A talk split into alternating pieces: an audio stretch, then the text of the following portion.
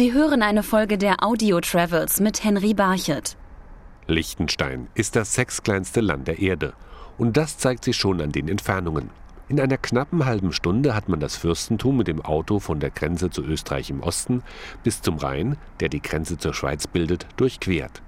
Obwohl es so klein ist, hat die Zeitschrift National Geographic das Land in die Liste der 20 besten Nationen, die man besuchen sollte, aufgenommen, erklärt Martina Hoch von Liechtenstein Marketing. Die Kriterien sind Authentizität, Nachhaltigkeit und kulturelle Vielfalt. Das heißt, Liechtenstein ist echt sympathisch, klein, fein und doch weltoffen und international vernetzt. Geprägt wird das Land von seiner Lage in den Alpen. Und weil es so klein ist, kann man es sich erwandern.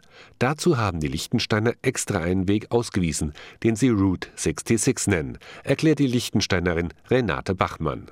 Route 66 heißt, sie wandern quer durch das ganze Land. Sie beginnen hochalpin im Retikon an der Landesgrenze zu Österreich, dann wandern sie entlang des Berges herunter bis ins Tal, bis zum Rogeller Ried in der Rheintalebene, wiederum an der Grenze zu Österreich. Das heißt, ein ganzes Land auf Schusters Rappen. Das Land zu Fuß zu entdecken, hat seinen besonderen Reiz, denn hier lernt man auch die heimische Tierwelt kennen. In unseren alpinen Höhenlagen ist es seit jeher heimisch, der Steinadler. Und unser Falkner, der Norman Vögele aus Malbun, hat aus seiner Leidenschaft zu Greifvögeln einen Beruf gemacht. Er betreibt die Falknerei nach den Grundsätzen von Friedrich dem Großen und seine unvergleichliche Art im Umgang mit diesen wunderschönen Tieren hat ihn auch zu einem begehrten Trainer für Maharajas und Scheichs gemacht. Auf seiner Wanderung durch Liechtenstein kommt man aber auch mit der Bevölkerung in Kontakt.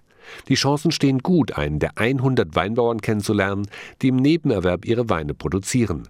Die schmecken am besten mit typischer Liechtensteiner Kost. Die Originalspeise sind die liechtensteinischen Spezialitäten aus Käsknöpfle mit Apfelmus, die Gerichte aus dem Rheintaler Riebelmais, dann der sogenannte Schwartenmagen und vor allem der langsam gereifte Sauerkäse, der zum Beispiel während des Frühlings- und Herbstkochfestes in Vaduz serviert wird. Ein noch größeres Ereignis als das Frühlings- und Herbstkuchfest ist in Liechtenstein die Fürstenwoche im August, erklärt Martina Hoch. Das Highlight der Fürstenwoche ist der traditionelle Staatsfeiertag am 15. August mit dem rauschenden Volksfest, den Bergfeuern und dem legendären Feuerwerk es gibt zudem verschiedene Möglichkeiten, fürstliche Momente in dieser Fürstenwoche zu erleben, wie zum Beispiel eine fürstliche Wanderung über den Fürstensteig oder den Fürstin-Gina-Weg, eine Adlerwanderung, die sehr einzigartig ist in Liechtenstein, oder eine exklusive Weindegustation in der Hofkellerei des Fürsten von Liechtenstein. Der Fürst selbst residiert hoch über der Hauptstadt in seinem Schloss.